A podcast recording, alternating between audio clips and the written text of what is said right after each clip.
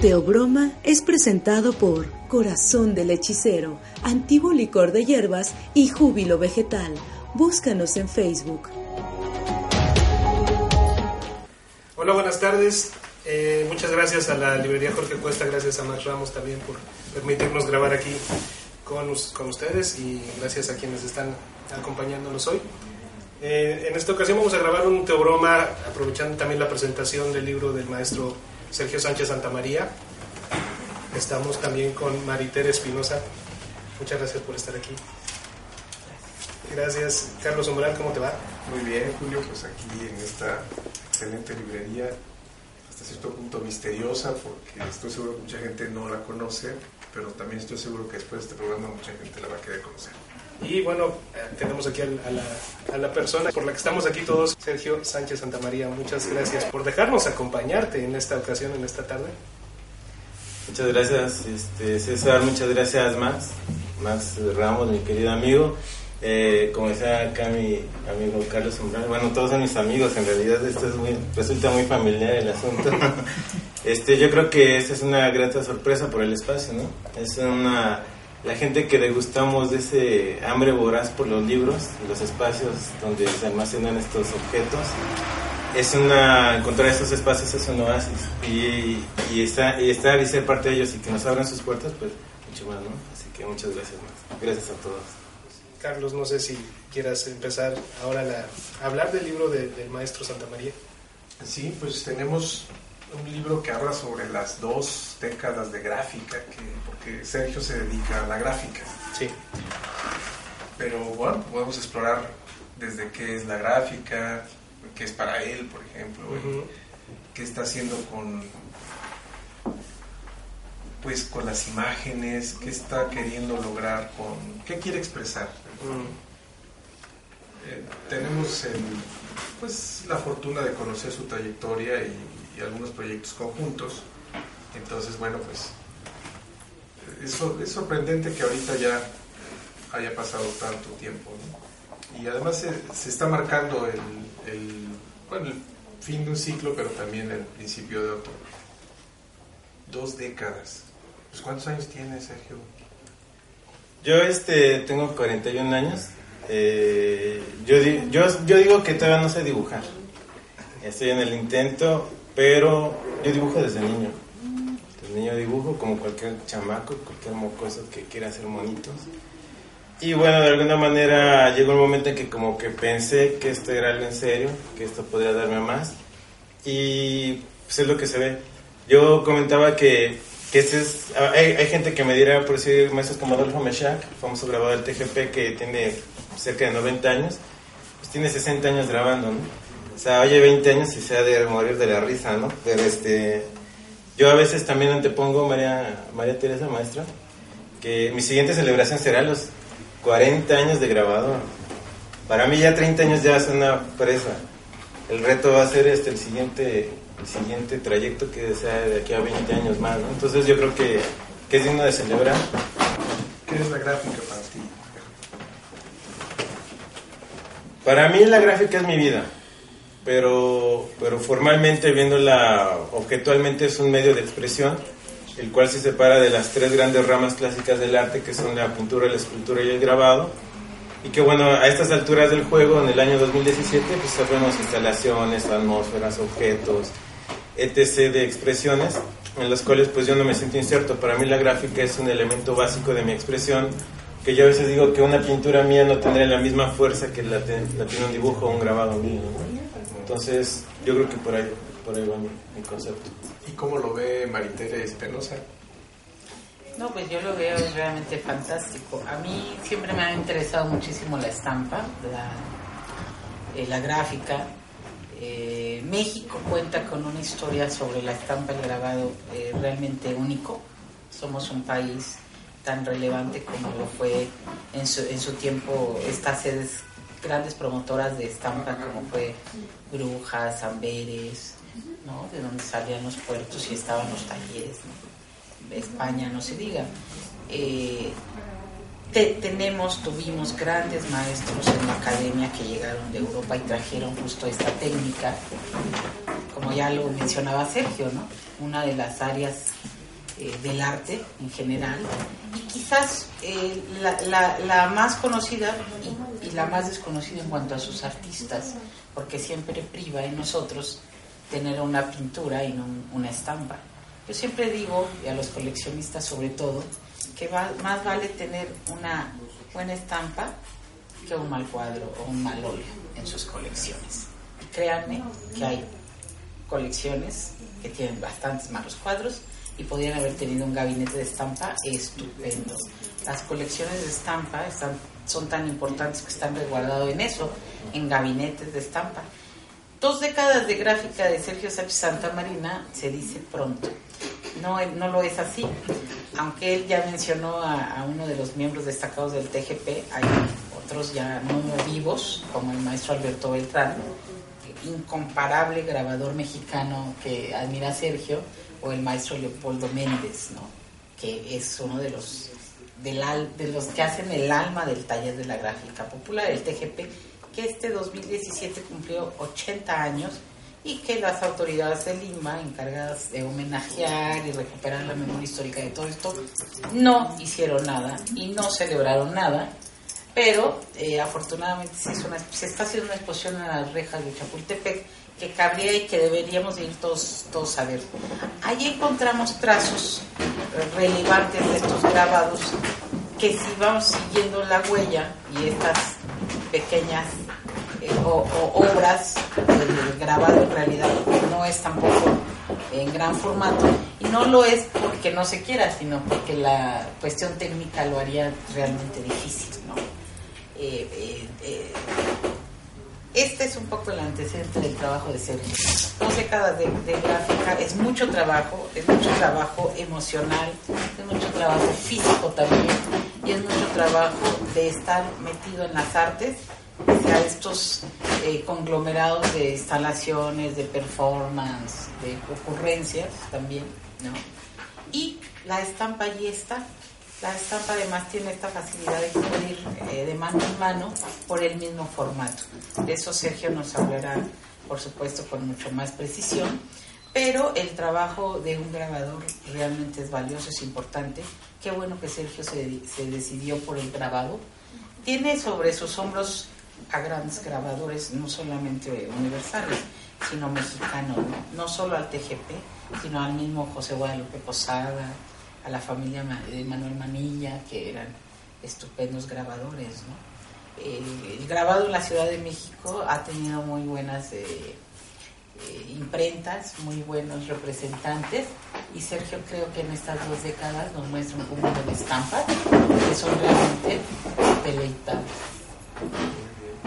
Pues hace rato estábamos platicando, Julio, eh, estábamos platicando con, con sobre el DGP, a mí me gustaría ahondar un poquito antes de entrar propiamente al trabajo de Sergio, porque, eh, bueno, finalmente emerge de, a mí me parece como, que hasta de un conflicto social e ideológico.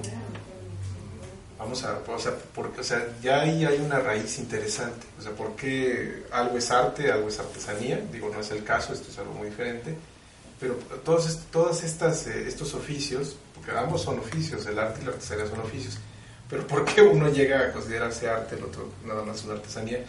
En el caso del TGP, ¿por qué está, digamos, eh, aparte de, las, las, bellas artes, digamos, plásticas? ¿O tú qué opinas?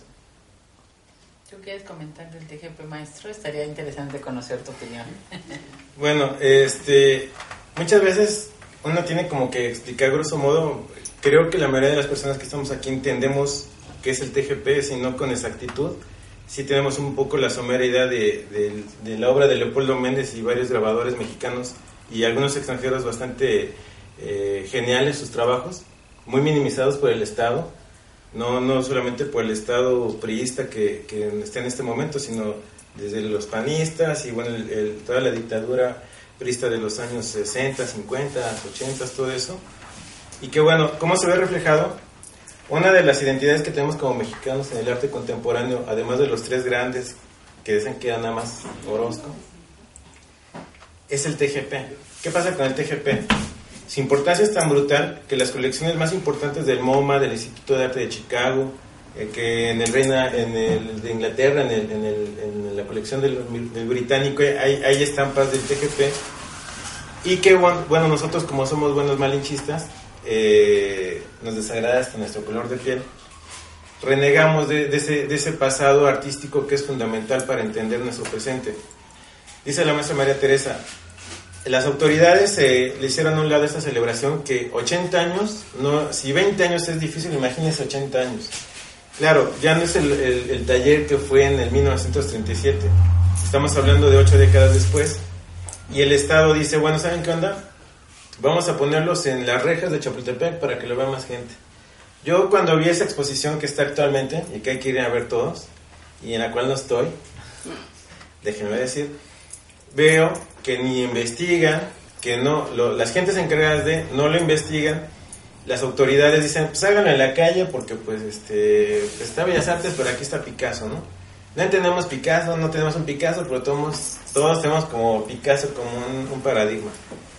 Entonces yo creo que, que, es importante que esté en la calle porque el TGP así inició, para hacer algo popular, para hacer algo de, de las calles, pero también yo digo que debería estar en la calle y debería estar en Bellas Artes que es nuestro máximo centro de, de, arte y cultura, por lo menos de exposiciones, bueno, de otras expresiones artísticas, o el Museo Nacional de la Estampa.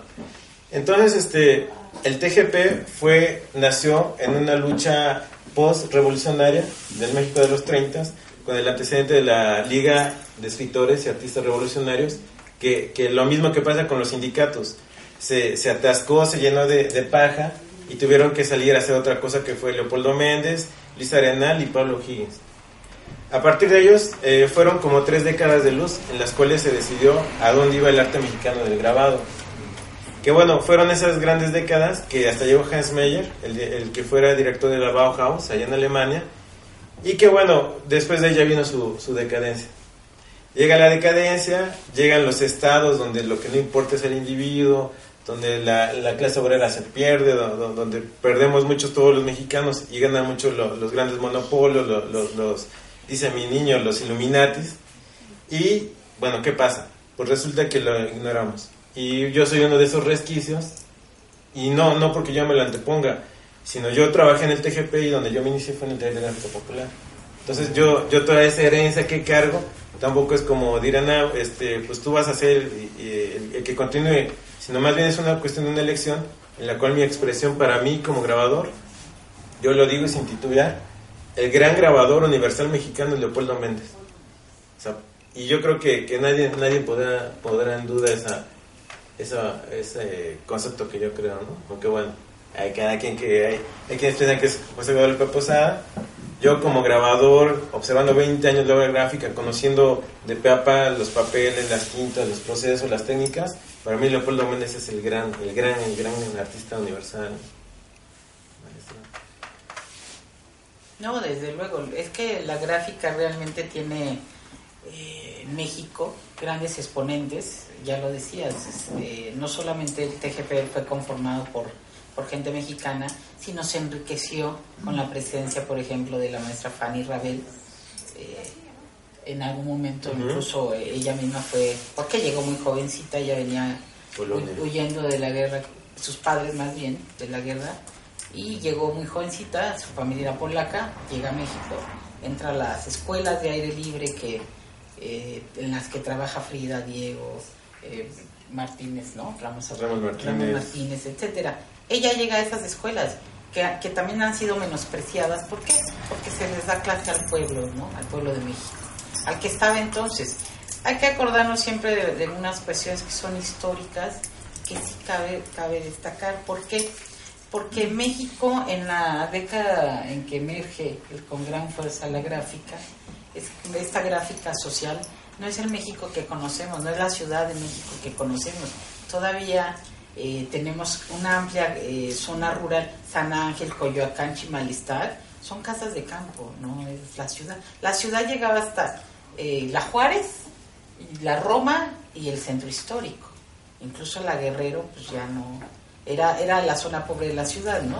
Propiamente dicho. Todo lo demás era llano, ¿no? Llano puro. llegan estos artistas también eh, de todas estas guerras. Claro, traen su peso y su carga histórica. Eh, esto enriquece a los artistas de la gráfica, eh, como Leopoldo, por ejemplo, y hacen grandes piezas para la movilización social, para un sujeto histórico concreto, para un sujeto político concreto, no el de ahorita, indudablemente. ¿Cuál es la, la responsabilidad, si podemos llamarla así, del artista actual? Pues es, es este seguimiento, nuestra responsabilidad de retomar los temas de concretarlo, yo digo que en signos y darle la dignidad a, estos personajes, retomando el trabajo, por ejemplo, de Sergio, ¿no? Concreten signos. ¿Y qué es un signo? Algo que entendemos no solamente los que sabemos de arte, sino toda la gente que ve la obra. Y eso es lo relevante y eso es lo que hace el TGP en su momento histórico. ¿Qué momento histórico tenemos ahora? Pues uno diferente. ¿Qué sujeto social tenemos ahora? totalmente otro distinto. Ah, podemos ir a veces que más politizado, a veces más analfabeto también cultural, etcétera, ¿no? En recintos como estos, en donde tenemos anaqueles llenos de historia de arte, de catálogos, que hay que ver una y otra vez siempre.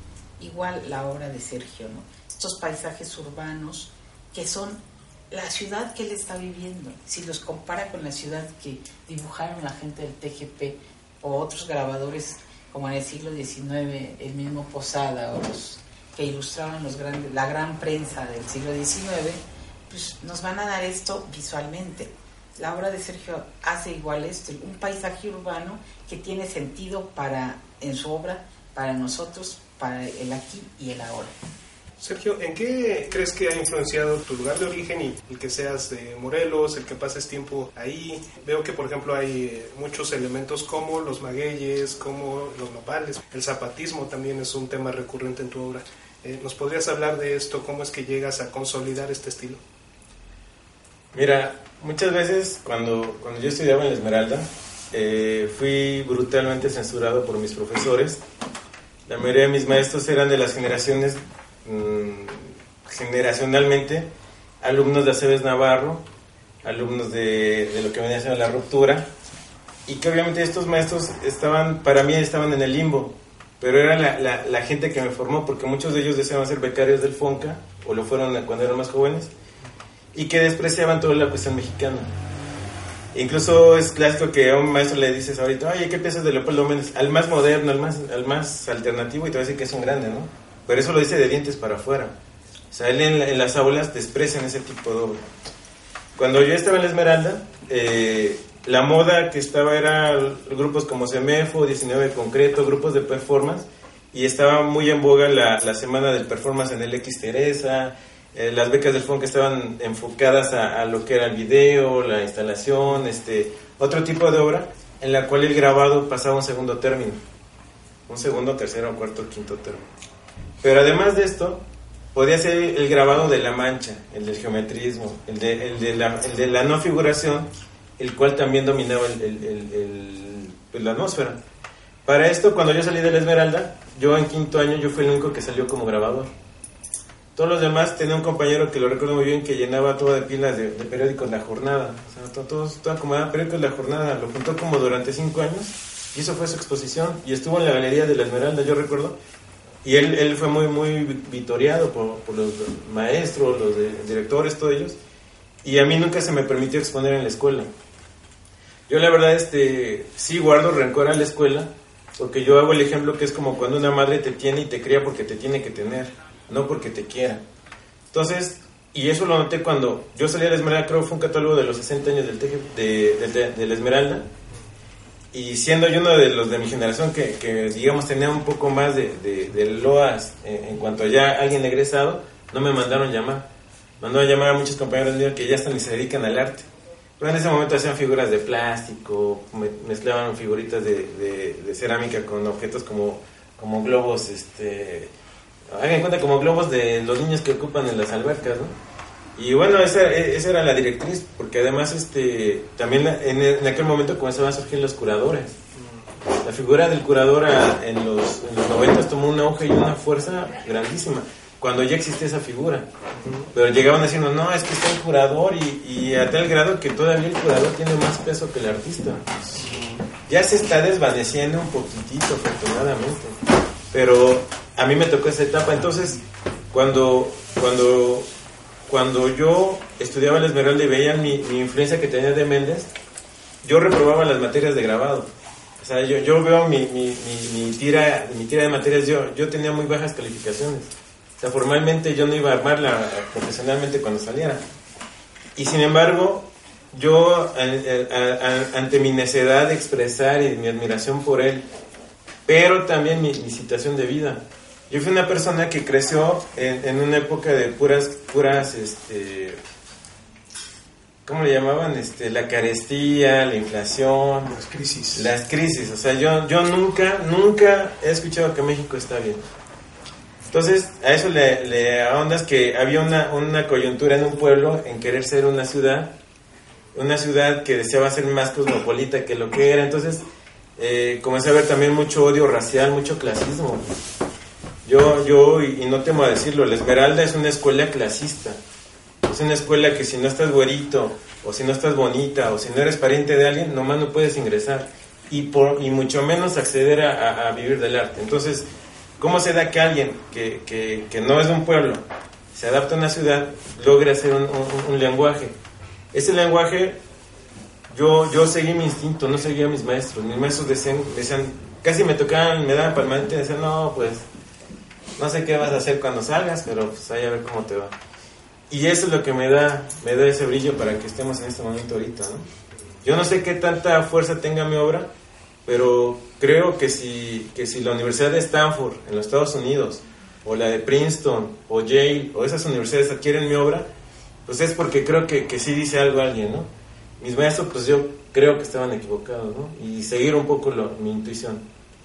Tú ya has expuesto en varios países, por ejemplo, eh, ¿cómo notas este contraste de, de, la gente, las reacciones que tiene, que produce tu obra en otros países y las, las que produce aquí en México, sobre todo en, cuanto a las instituciones, A mí me decía el, el, viejo historiador y gran amigo mío, el doctor Ernesto de la Torre Villar, él ya muy mayor, era, éramos muy amigos, iba a visitarlo en las tardes, decía, joven, usted viaje, dice, la gente es la misma, lo único que cambia son los lugares. Y dicho y hecho, vas a Nueva York, que es una capital cosmopolita, pues ni, ni, ni te fuman, o sea, estás, estás perdida en los grandes rascacielos, ¿no? Vas a Chicago, pues vas también, o sea, son, son grandes capitales, pero siempre hay, yo les llamo locos, ¿no? O sea, locos que, que no sé, cuando estuve en Rusia, pues había gente de Noruega que, que, por el hecho de ser teatreros o dibujar ya, ya éramos amigos, o rusos mismos, ¿no? O sea, no, no nos entendíamos hablando más que un poco de inglés, y, y, había ese, ese, como esa conexión. esa comunión esa conexión en el cual el arte sobrepasa las fronteras. Y la reacción también hay de apatía. Una vez piensa que por ser universitarios gringos son gente muy lúcida y pues no son igual los chamacos aquí que lo mismo que en la UAM en Iztapalapa que lo mismo que en la facultad de, derecho en la UNAM o sea en realidad la inconsciencia o, el gusto por el arte que yo creo que no es ni de dinero es algo que se da en todas las latitudes esta conexión que tú haces entre algo tan tradicional como el grabado y los temas y los símbolos que son tan actuales. Eh, hablamos de que de repente aparecen ahí los Converse en, tu obra o eh, los, el símbolo de, de, Anonymous, por ejemplo. Eh, ¿Es deliberado? ¿Es, al, al, estar desarrollando tu estilo, pensaste en hacer esta conexión o fue algo más bien natural que, que se te dio por tu generación, por, por lo que has vivido? Eh, por ahí hay un filósofo que cita una frase que dice que en el arte no tiene nada de inocente. En el arte no se dan las cosas de generación espontánea. Hay una, hay una concientización muy profunda acerca de cada pieza. Yo lo digo de broma y lo digo en serio. Por cada obra mía que ven, 10 quedaron fuera. O sea, si ven 50 grabados míos, estamos, hablando de 500, 490 obras que no se hicieron. Y hay que ver, como dice la maestra María Teresa, ahorita mi gran competidor son las imágenes de Facebook, de Instagram, tanto bombardeo de imagen que, que, un grabado mío que sale en dos días se borra con tres memes que, que, que tiene 10 millones de likes, ¿no? Entonces la competencia es muy grande, pero también este, yo una vez le decía a un amigo, oye, ¿qué piensas de todo eso? Dice, nada, se van a perder. No, porque es tanto que quién lo va a revisar, ¿no? Sin embargo, algo que considero que es hecho a mano, que lleva un discurso, que, que sale de alguien para otra persona, yo creo que tiene, tiene otro, otra connotación, ¿no? Y, y no se pierde porque la gente la aprecia. Yo ya les digo a la gente, digo, yo no copio, en realidad retomo algunos temas y sale también lo que veo. De hecho, el trabajo de Sergio sí se nota que, hay, que está construida, está construido, es, eh, hablemos de una lengua, más que un lenguaje, es una lengua, es un idioma.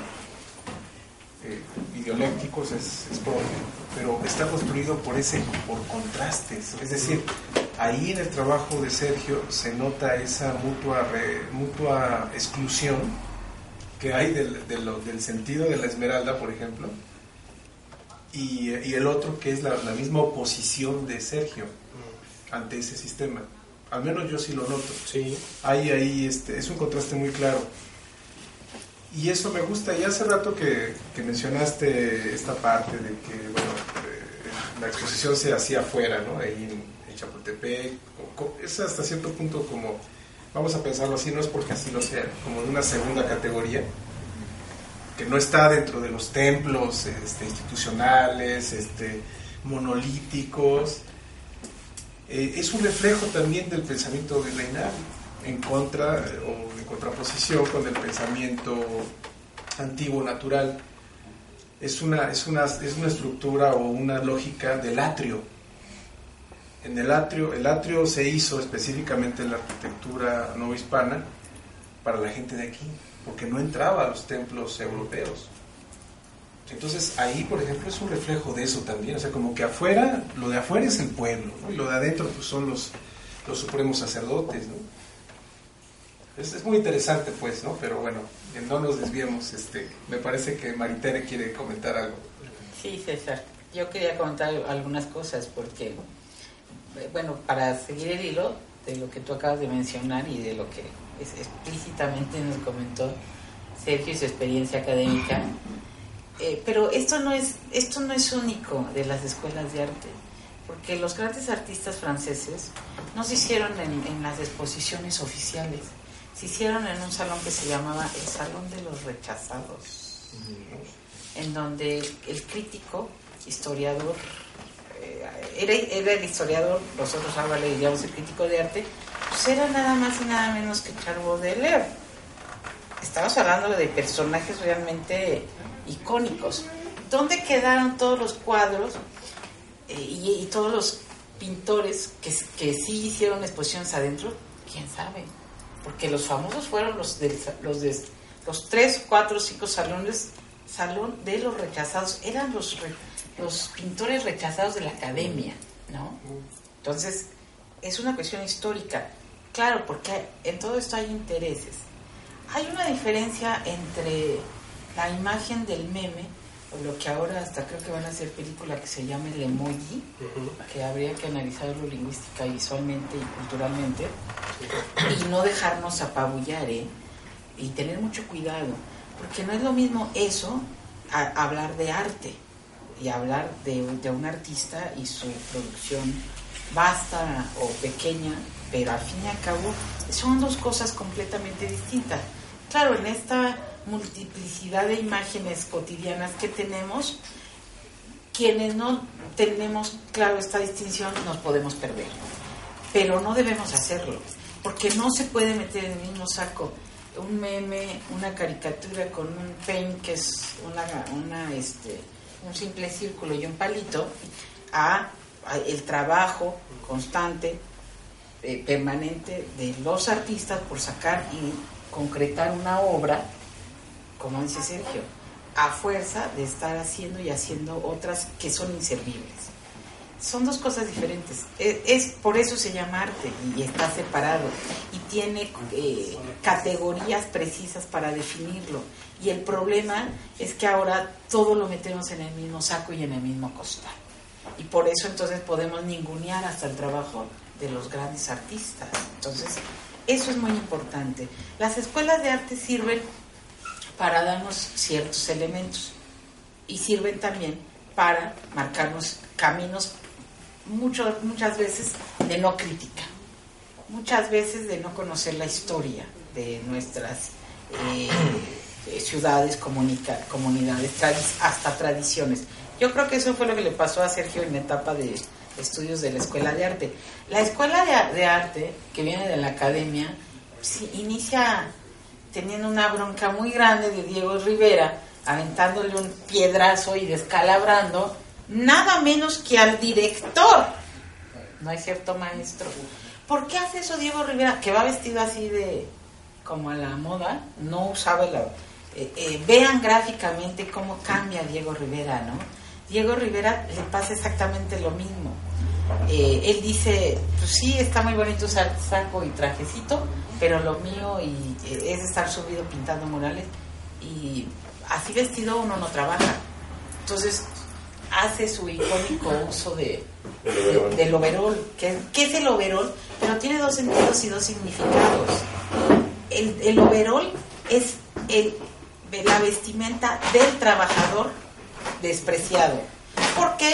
Pues porque está la alta y la baja cultura. Acuérdense que la alta cultura pues, pertenece a nosotros los filósofos que no trabajamos con nuestras manos, ¿no? que ya usamos la mente para trabajar. El trabajo manual es despreciado. Y en ese sentido, acuérdense de la gran este, bronca que tiene Velázquez eh, con las meninas, por ejemplo. Él dice, es que le tienen que otorgar el título de noble, no se lo dan después de que hace tantas grandes obras, porque él trabaja con las manos, pinta. Entonces, esta es una lucha, lucha constante de la humanidad con sus artistas, con sus poetas, con sus grandes genios. Siempre los está tratando de, de, enmarcar en un, en un contenedor en donde no caben. Y no caben pues, porque son creadores libres. Y ya no les sigo porque si no, pues, hablo de muchas cosas. Sergio, has tenido varios, eh, varios símbolos, varios personajes que a los que hace de los que has hecho exploración en tu obra, entre ellos, no sé, las calaveras, por ejemplo, incluso los luchadores en algún momento también, hablamos del zapatismo. Últimamente has mencionado el nahualismo. ¿Podrías hablar de por qué te interesó el nahualismo y cómo lo representas en tu obra? Ayer precisamente estaba platicando con unos amigos de qué, de qué tanto me ha influenciado el gusto que tengo yo por los cómics. Yo en algún momento siendo muy, muy jovencito, como de 20 años, yo soñaba con ser dibujante de Los Simpsons. O sea, yo, yo dije, yo un día tengo que ir allá y dibujar Simpsons. Y, y puedo presumir que, que, yo los puedo representar sin verlos, tengo cualquier personaje de Los Simpsons. Y llegó a tal grado que yo quería hacerlo, que en, una, en unas convenciones que había de cómics en, de Editorial Vid hace algunas décadas, un día trajeron a Bill Morrison, que era el, dibujante en jefe de, de, toda esa serie. Yo, yo someramente pensando que iban a hablarle, digo, ni, ni nada más lo vi de lejos, fue lo más que pude ver, pero yo pensaba en acercarme para ofrecerle mis servicios, ¿no? Y bueno, esa cuestión de los Simpsons, la cuestión de Robert Crumb, la cuestión de Charles Burns, que son este dibujantes de cómic pero underground, a mí me sorprende mucho por eso los dibujantes como Alex Ross o los dibujantes, este, ¿qué se llama? Alberto Ramos, el mexicano que está en DC o en una de esas compañías este, de cómics. Ver las perspectivas, el manejo de la anatomía, ver sus escorzos, todo eso. Pero a mí no me salen ese tipo de dibujos, la verdad. Y la verdad tampoco espero que me salgan, no, no me interesan. Pero ayer, haciendo esa reflexión, un muchacho dice, oye, pero yo aquí veo a Superman, pero, pero no es Superman, sino es, un, es, unos zapatistas volando, ¿no? Y yo no me había puesto, les juro, yo no me había puesto a pensar que estos podrían tener ese encanto de ser superhéroes mexicanos. Eh, el Chapulín Colorado, yo oía, desprecia mucho ese personaje, pero yo oía que él decía que, que él era más valiente que Batman, que no sé qué, y ella argumentaba ahí dos, tres ondas, ¿no? Yo no quiero llevar mis personajes a, a un sentido de superhéroe, no quiero llevar mis personajes a un sentido de, de que los veas como algo muy arriba, sino de bajarlos a nuestro contexto. Yo le explicaba a aquel joven, le digo, mira, esta imagen no deviene de, de que Star Wars y que aparecen unos soldados, no, no, no, no, no. Esta es una imagen que yo hice para un cuento de los años 30, 40 de Mauricio Magdaleno, eh, gran escritor y guionista de cine mexicano, que yo siento que fue opacado por el gran Juan Rulfo. Entonces, este, esa imagen devino de un cuento, de una leyenda, de unos personajes que por alguna circunstancia están en Jojutla, Morelos, y por, por un as mágico aparecen en Milpa Alta. Son muchos kilómetros. Yo de pronto dije, a ver, ¿cómo hacer unos revolucionarios? Milpa Alta, Jojutla, todo eso. Y bueno, cuando, cuando yo utilicé esos personajes, es una cuestión de que de, que de pronto también yo me puse eh, a, a, hacer, a, hacer una revisión de mi vida. Yo no voy a hablarles de los de los de las geishas o de los samuráis, porque no es mi cultura, porque no los entiendo, porque además ni me interesa. Pero sí te puedo hablar de los nahuales. ¿Por qué te puedo hablar de los nahuales? Porque a mí me gustaría ser nahual. Creo que a muchos nos gustaría transformarnos y, y hacer lo que hacen esas personas, ¿no? Pero también eso surgió a partir de mi amistad con, con mi querido amigo Carlos Umbral, en el cual para mí los nahuales, incluso hay gente en mi pueblo, gente de 90 años, de más de 90 años, que dice, no, eso ni existe. ¿eh? Pero hay otra gente que dice, no, eso sí existe, cabrón. Entonces, pero llega alguien que en esas pláticas que hemos tenido yo con Carlos, él comenzó a decirme, y yo le dije, oye, hay otra persona que, que, que tiene empatía con lo que yo también creo. Pero, por si en el caso de Carlos, él es una persona que es más de, de, de la ciencia, de la teoría, de, de, otro tipo de expresión, no representativa. Entonces yo me sentí como obligado a sacar lo que yo creo de, ese misticismo, de, ese esoterismo mexicano prehispánico actual o, pasado, y que un nahual sí nos dice mucho a nosotros. A mí me da vergüenza, y la otra vi una muchacha de 20 años que le dice a alguien, ¿y qué es un nahual, eh? O sea, la mujer se sabe todas las escrituras de la Biblia porque es cristiana. Y dije, ¿no sabes qué es un nahual? O sea, yo, yo, yo me, me dio vergüenza ajena. Dije, ¿hasta qué punto hemos llegado? Y eso me preocupó. Hay gente que sabe mucho los nahuales y hay gente que en su vida ha ido a hablar de un nahual. Eso a mí me preocupó en demasía. ¿eh? ¿Dónde vamos a parar con esa gente que sí, sí te sabe todas las escrituras y no te sabe que es un nahual, un personaje legendario mítico que, que, que deberíamos de, de, enorgullecernos que está a la altura de los mitos más grandes europeos, de, de los de los celtas, de los... O sea... Todas las figuras heroicas, ¿no? Y, y, y por qué yo no hablar de eso? Esto es como que radica un poquito en, en ese sentido. Identificas esta disparidad entre la tradición oral de los, de los nahuales y la iconografía existente, ¿no? Si de algún modo estás supliendo, estás dando tu visión, en este caso de los nahuales, ¿no? Sí, porque además yo les retaría, búsquenme imágenes en internet de nahuales. ¿Cuántas a ver salen, no? Algunas de, de DeviantArt, pero no, no de, un, de un artista con formación, ¿no? Claro, ahorita, como dice la maestra, me, me, gusta eso que menciona a mí, a mí también siento terrible, siento horrible cuando veo que en Facebook que digo, todos nos metemos, todos lo vemos cada rato diario, como una figura de Miguel Covarrubias, el gran pintor mexicano allá en Nueva York, tiene cinco likes, y como un, perdón, pero como un grafitero tiene 10 millones de likes, y, y, digo, oye, ¿cómo es posible que estos que nada más vienen a, a exacerbar las imágenes sin sentido, sin, sin, un, sin un concepto, sin una idea, sin una maestría, tenga 10 millones de likes? Y Miguel Covarrubias tiene 5 likes a las 5 horas de, de, haberse subido, ¿no? Lo mismo en DeviantArt, pues suben puros grafiteros, puros chavos que hacen un manga, un, un, híbrido entre manga japonés con, que es que arte prehispánico y una cosa espantosa, ¿no? A eso. Yo quiero retomar lo de, lo de tu pregunta que es muy interesante, lo de los nahuales, porque, bueno, hay, hay dos cosas importantes siempre la cuestión prehispánica, la cuestión de los mitos, la cuestión de, los, este, de la tradición oral, en realidad sí se conoce, pero se niega. Se niega porque, en efecto, eso suena pasado feo. Eh, eso obviamente nos, nos lleva a, la, a, una historia en donde nosotros ya no queremos estar insertos. No nosotros, mucha gente eh, se quiere insertar en otros universos, ¿no? Quiere ser más europeo, o quiere ser más norteamericano. Eso de ser latinoamericano, la verdad es que pues está de pensarse. No rifa. Sí, no, no, no, no rifa. No rifa para los que somos latinoamericanos, porque en efecto cuando uno sale, pues ven, en, yo no le encuentro nada de extraordinario a las leyendas nórdicas ni a las vikingas, es más, ni me gusta, la verdad, la verdad. pero hay gente que, que parece que es lo máximo, de lo máximo, y, ni no es parte de nuestra cultura, y sin embargo lo- el nahualismo sí.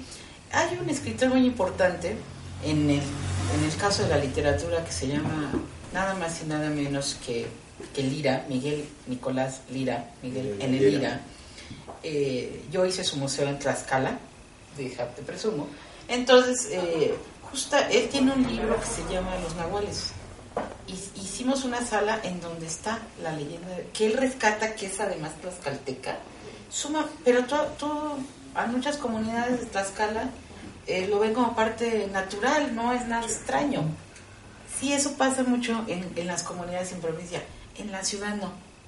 En la ciudad pues, nos parece folclore eh, ir al mercado de Sonora y ver que venden este, preparaciones y no sé qué. O sea, es- nos parece folclore, ya no es parte de nuestra cultura.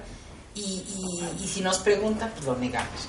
Pero en, en las comunidades todavía eso es a- algo cotidiano. Que dicen, ah, pues es que el nahual, ¿no? Entonces viven, ¿no? Eh, es como esta celebración de Día de Muertos. Pues para nosotros también es algo natural, pero si lo ves de fuera, dicen, pues cómo, ¿no? Calaveras y, y se las comen y, y ponen allí muchos cráneos, es- culto a la muerte. Pues sí, en realidad sí, pero lo vemos diferente, ¿no? En la literatura sí, sí hay una recuperación, en la gráfica todavía no, y en este sentido, estas piezas de, de- de Sergio pues, son únicas, ¿no? Son únicas en, en esta historia, que habría que ver hacia dónde nos, nos va proponiendo, si después nos hace aquí una exposición, ¿verdad, Max? Sería muy bien. Nada más y nada menos. Excelente. No sé si tengas otra pregunta, Carlos. Sí, bueno, más que pregunta, este, retomando también lo de los nahuales, Sí. el tema de que, bueno, eh, el trabajo de Sergio es muy oscuro, en, términos no nada más de la plasta, de la tinta, de, la densidad pues, que se deposita en la, celulosa, sino que hay, hay una noche dentro de la noche, pues, dentro de- en, en el trabajo de Sergio. Y eso precisamente, o sea, este, este componente nocturno, es uno de los fundamentos intuitivos, o sea, tú no lo sabes y ahorita te vas a enterar, pero es uno de los elementos que tu, tu ser más profundo intuyó como, como, vamos a llamarle como nahuálico. Es, es nahualismo, es decir, el nahualismo es la sombra, es lo nocturno, pero no desde, desde la perspectiva occidental, es la contraparte, pues es, es el complemento que está construyendo a la realidad visible. Entonces, si tú optaste eh, ya en el, en el proceso de maduración como artista, ya desde hace años, hacia el camino nocturno, es porque precisamente tú traes algo ahí que se quiere comunicar con el nocturno. Y es algo que se nota en el trabajo de Sergio, por eso. por eso este libro que, estamos presentando el día de hoy va a contener eh, toda esta esencia nocturna, que bueno, pues aquí quizás sí este, vamos a, a, tocar un poco los, los, fil- los filones de otras culturas este, ajenas y, en donde, bueno, ya lo hemos mencionado en otros programas de Teoroma, al final de cuentas, al final del día, eh, muchos de los elementos arquetípicos de, de todo arte, de toda cultura, se tocan. Es decir, no hay por qué divorciarse pues, de, los mitos. los mitos fundamentales son comunes.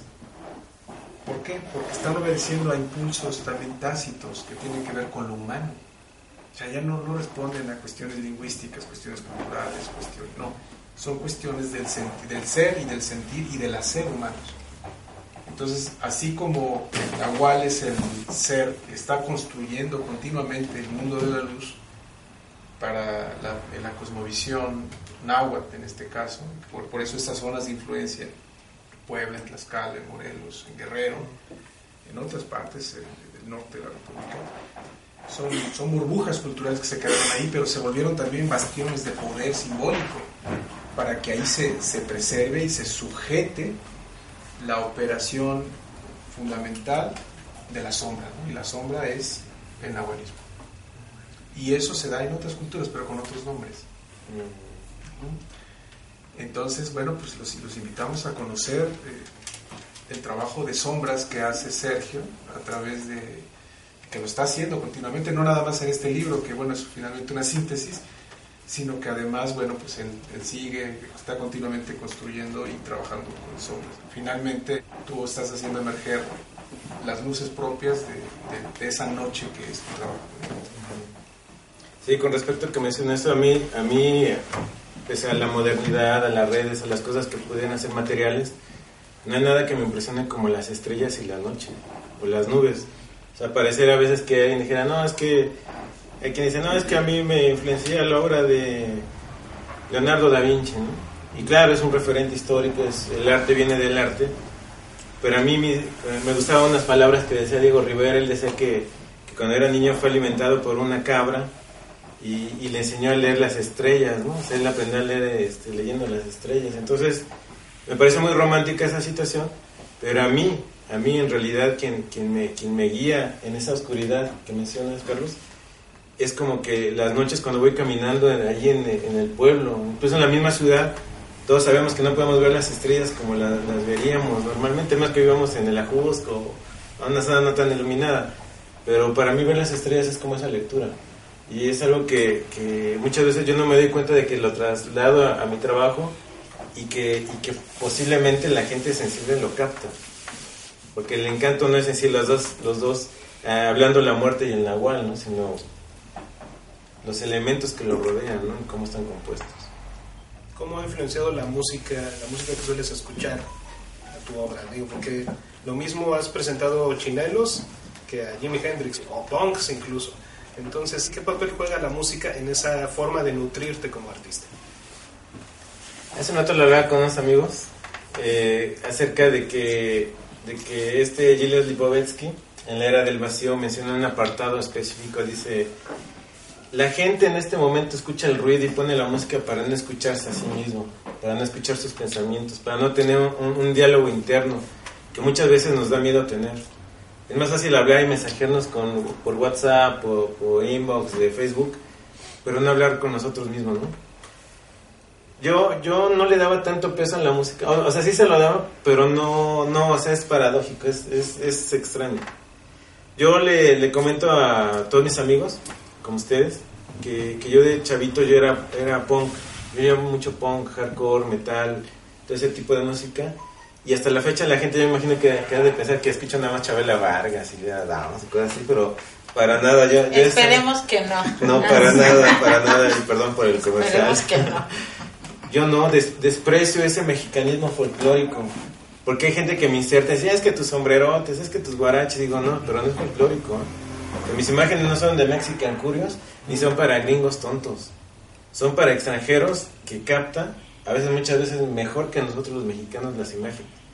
Entonces, a mí me pasó algo muy curioso en, una vez que tuve oportunidad de viajar a Europa, el viaje más largo que he hecho, 14 horas hacia París.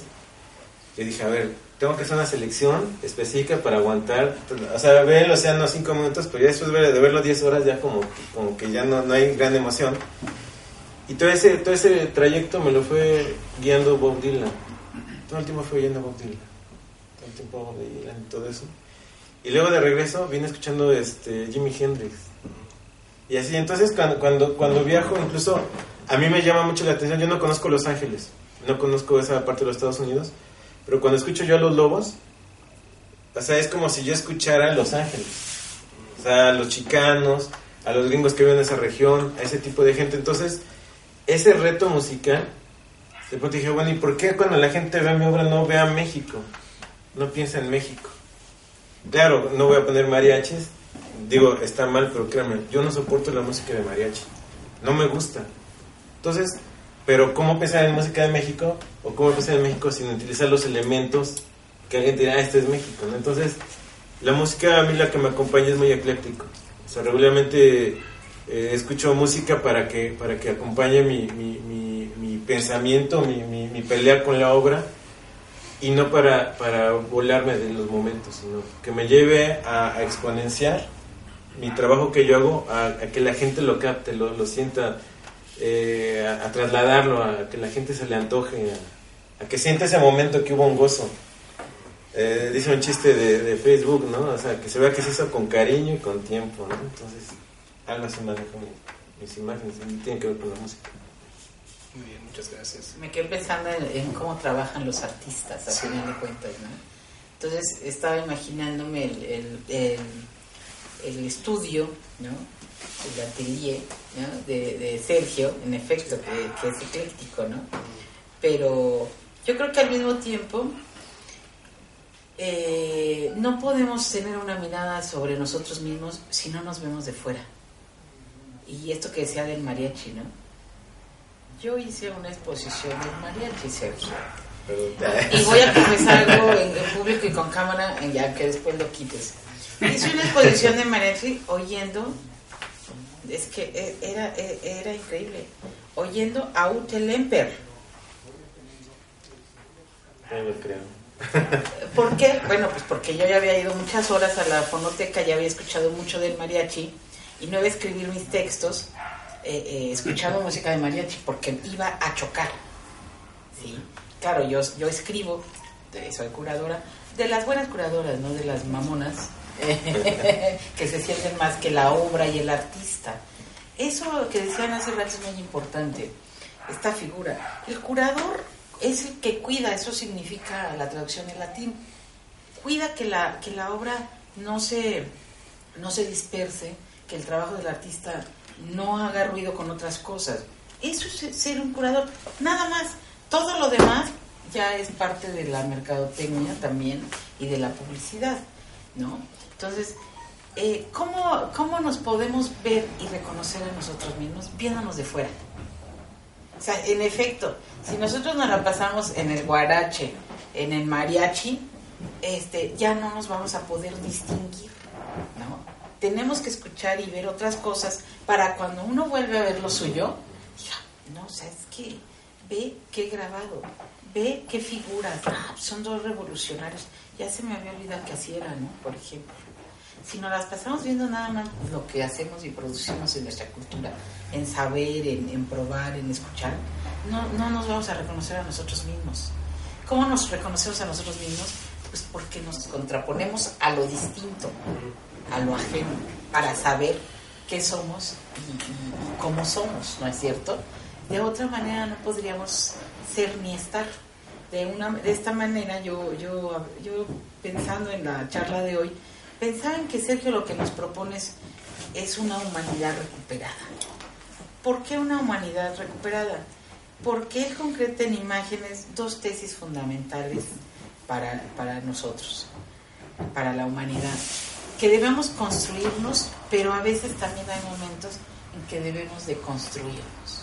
O sea, deshacer eso que creemos que somos para ver si, si, nos soportamos eso que decimos o nos falta hacernos más. Entonces, hay que construirnos, pero también hay que deconstruirnos. Y eso hace mucho Sergio con, con las propuestas que nos, que nos presenta eh, gráficamente. Siempre hay que estar viendo la obra de Sergio siempre nos tiene sorpresas, siempre nos tiene esos detalles, como tú bien señalabas, ¿no? Se puede hacer un, personaje que parece muy mexicano y los tenis dice uno, ¿qué, es esto? Zapata en motocicleta. O zapata en motocicleta, exactamente, ¿no? ¿Por qué no hacerlo? ¿Por qué no ser también irreverentes con esos signos que nos proponen, ¿no? Yo creo que en el fondo Sergio es un gran irreverente. Parece serio, pero no es cierto. Sí, hay un elemento muy fuerte de, crítica social, un elemento contestatario. Eso va muy, muy acorde si hablamos de los nahuales, del zapatismo, de los punks. O sea, sí hay un elemento ahí de crítica y de resistencia. Entonces eso, eso va, es, muy eh, notorio. Sí hay una continuidad en ese aspecto. ¿Qué es lo que sigue? ¿Cuáles son tus planes? hablabas de unos 40 años de carrera. ¿Qué, ¿Cuáles son los, temas que te gustaría explorar más a fondo? Eh, hubo un tema que dibujé mucho Quetzalcóatl, lo representé muchísimo y había gente que me decía que por qué lo hacía. Yo le decía que era, eh, teóricamente, este, vivimos la época del quinto sol en la mitología prehispánica y esta es la era de Quetzalcóatl. Entonces cuando yo hago un Quetzalcóatl no hablo de hace 500 años, hablo de, de ahorita y de mañana y de pasado mañana si el mundo existe, ¿no? Si, nos dejan entre los norcoreanos y los gringos, ¿no? Y eso fue, fue, una, fue una epifanía que tuve porque yo escucho mucho un grupo que se llama Therion, es un grupo de rock sueco, un grupo de metal, que a mí me llamó la atención como en todo su discurso mítico que, que maneja en sus letrísticas, en sus líricas, en su música, hace un homenaje a Quetzalcóatl. A mí me llamó mucho la atención cómo unos suecos, unos vikingos, unos escandinavos, podían hablar del Señor del Sol, del quinto sol, y no alguien como el Tri de Alex Lora pudiera hacer tocar siquiera un tema, o, o, o Zoe, o, Enjambre, grupos mexicanos, o Maná, ¿no? Yo nunca he oído que Maná haga una canción, digo, ni me gusta esa música, pero yo nunca he oído que toque el tema de Quetzalcóatl, ¿no? Entonces era como un sueco del primer mundo, de, de, de otra cosmovisión, es capaz de sentirlo, y a mí me, me, retó a decir, bueno, ¿y por qué yo no hago Quetzalcóatl? Había amigos impresores míos de, de obra gráfica que me decían, oye, ¿sabes que es el primer Quetzalcóatl que imprimo tu obra? Dije, y a mí eso se me hacía inverosímil, pero bueno, así me decía alguien que, que hasta había impreso a Tamayo, Francisco Zúñiga, Francisco Corsa, Raúl Anguiano. Y dice, alguien nunca había hecho un, un. Entonces ya para mí yo dije, pues ahí voy. Ya hace unos tres años dejé de hacer Quetzalcóatl. Dije, ya, ya, ya, ya, ya, por la paz lo dejo. Lo que siguieron son los nahuales. Ahorita sigo con los nahuales. Quiero seguir haciendo nahuales y demonios. Pero yo sé que me va a cansar el tema. Y bueno, cuando dentro de 20 años, pues iremos viendo para dónde va virando la, la temática. ¿no? Yo creo que, que es, es broma. Es broma porque no creo llegar a los 20 años más. Pero, pero si, si ese sería mi reto, ¿no? O sea, mi reto sería decir, ¿sabes que No tengo 40 años grabando y sigo coherente y sigo así en la obra dando más, este, y no sé, yo creo que, yo creo que una vez me, me, me gustó una frase de, decir que, de José Clemente Orozco que le dijo, si no mal recuerdo, a Cardoso, a Cardoso y Aragón, dice, oye maestro, ¿cómo ves mi obra? ¿Va avanzando o no? Y Cardoso y Aragón le dijo, oye, este, yo me quedé pensando, ¿qué le digo al maestro? Porque si le digo esto se va a enojar, y si le digo lo otro se va a enojar, ¿no? Y dice, no, no ha cambiado. Entonces dice Orozco, claro que no ha cambiado, porque mi esencia sigue siendo la misma, o sea, nada más va a variar. Y entonces cualquier día va cambiando, ¿no? Y dices, no, no va cambiando, va siendo lo mismo, pero más, no sé, más, más decantado, más, más, más neto, ¿no? Yo creo que, que como lo, lo, lo detectas, lo detecta, mi obra no es condescendiente, mi obra no es anacrónica, mi obra es incómoda para ciertas conciencias, mi obra es muy actual y pues mi obra es lo que yo creo y lo que yo soy. Así es. Pues ya estamos entonces por, por cerrar este teorema y esta presentación. No sé si tengas algo que agregar, Carlos. Sí, como no, pues que se acerquen a conocer el arte de Sergio Santa María, precisamente porque ese, ese, esa situación contestataria o esa característica contestataria nos habla de, de esos contrastes con los que, o mediante los cuales está construido el mexicano. Aquí el, tema central, el tema radical es, el, ser mexicano. Y pues evidentemente este, pues es paradójico, su misma cosmovisión antigua pues era, dualista, la, la, cual también, de repente los mexicanos somos mucho de blanco o negro y, bueno, por eso de repente estamos en donde estamos, por ese tipo de, de mitología, neomitologías.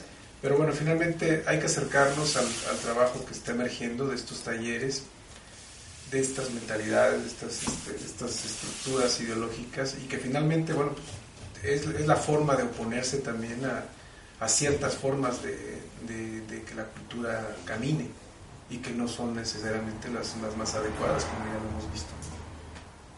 Hay una lectura que puede hacerse ahí y que la pueden hacer personas jóvenes. Maestra Maritere Espinosa. Pues yo además de invitarlos a todos ustedes a que se acerquen a conocer la obra de Sergio y a Sergio mismo, es también a que compren y adquieran obra gráfica. Porque además de que vamos a empezar a hacer eh, nuestros gabinetes de estampa, que son tan importantes, va quedando este, estas colecciones, ¿no? eh, per permitimos también al artista, no, que, yo no digo que el artista debe sobrevivir a, a la vida, debe de vivir, es parte de la sociedad y su trabajo es tan importante como el de cualquier otro, el del médico, el, ya no hablamos de político porque eso no es trabajo, menos ahora nosotros, ¿no?